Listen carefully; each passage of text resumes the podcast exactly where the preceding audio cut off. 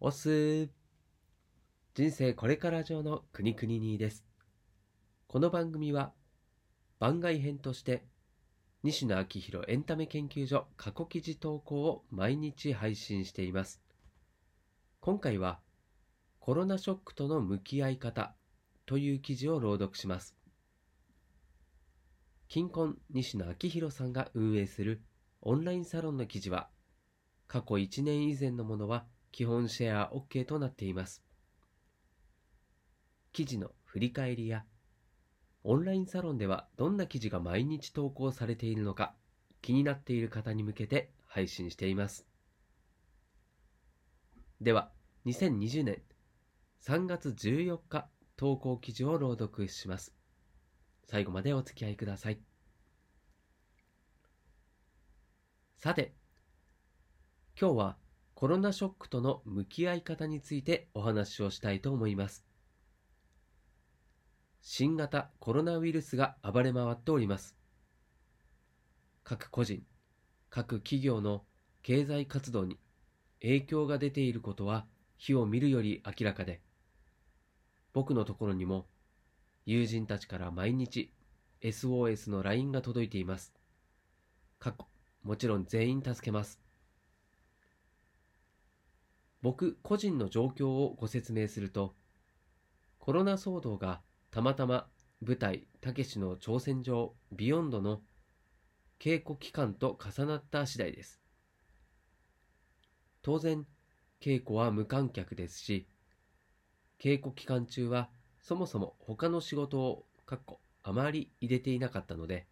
今のところ目立った影響がないという状況です。そんな、これといった被害者でもない西野が言ったところで、それほど説得力がないのかもしれませんが、被害を受けていたら受けていたで、間違いなく僕は被害を受けていることを利用して、前に進む方法を探ります。先日、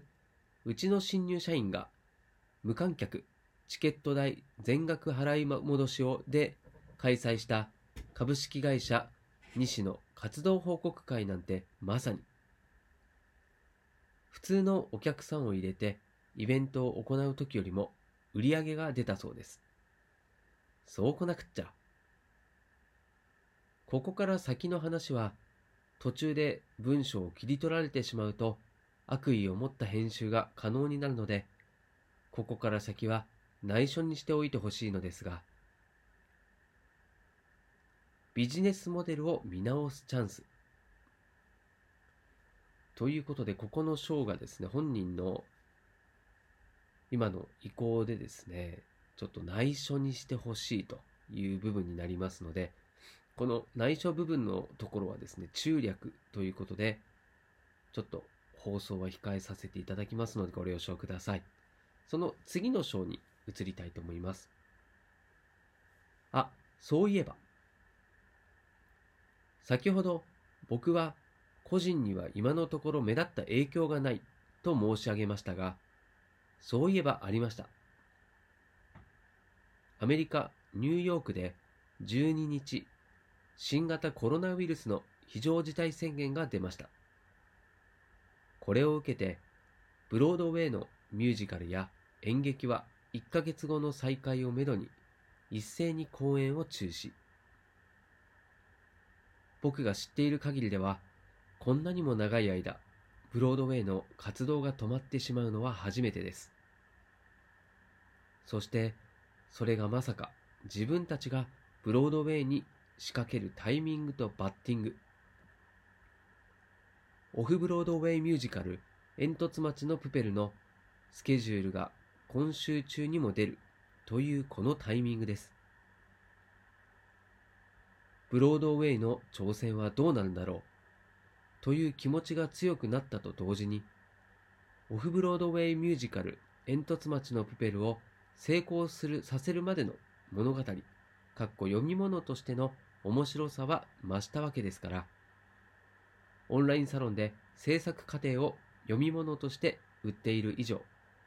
過去サロンの大会率が減ってミュージカル煙突町のプペルの売上は伸びています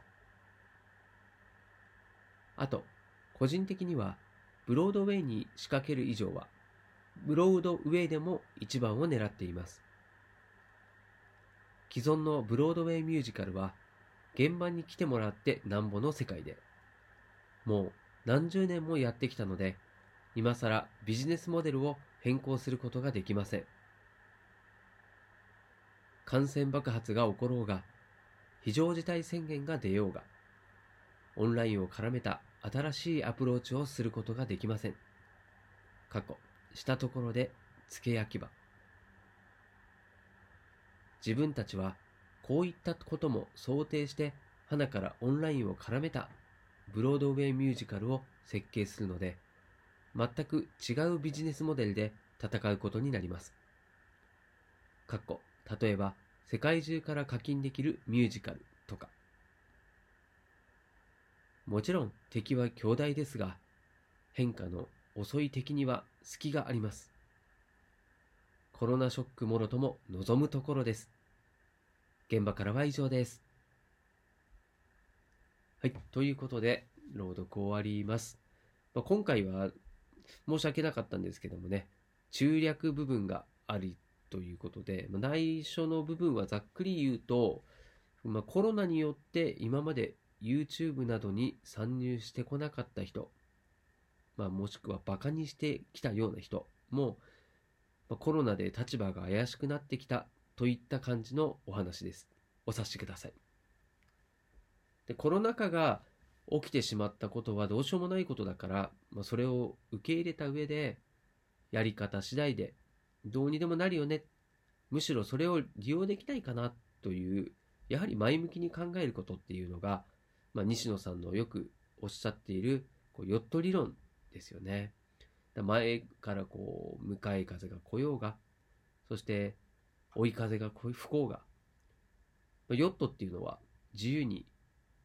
そしてその風をうまく利用すればどうにでもなるよねっていうそういう話ですけれども、まあ、一番はねこの風が吹かないっていう状況が良くないわけですから、ま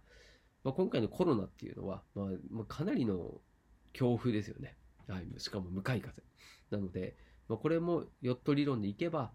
うまくそれを利用しちゃえっていう話ですよね、うん。ま、今は、まあ、さらにねこの現実ではこの記事の書いた時より1年後になってますから、まあ、まさにねこの考えのもと前向きに柔軟に対応できている会社だったり個人っていうのは、まあ、業績を伸ばしたりですね活躍してるんじゃないかなと思いますよねなのでねこの、まあ、コロナに対して後ろ向きな考えではなくて前向きに向かっていこうということの表れでもあったんじゃないかなと思います。まあ、コロナであろうとなかろうと、こういう向き合い方が大事だなというふうに感じました。はい、今回も最後までお付き合いいただきましてありがとうございます。こちらの記事が、朗読がたくさんの人に届くようにシェアしていただけると嬉しいです。それでは明日、またこの場所でお会いしましょう。お届けはくにくににでした。したっけね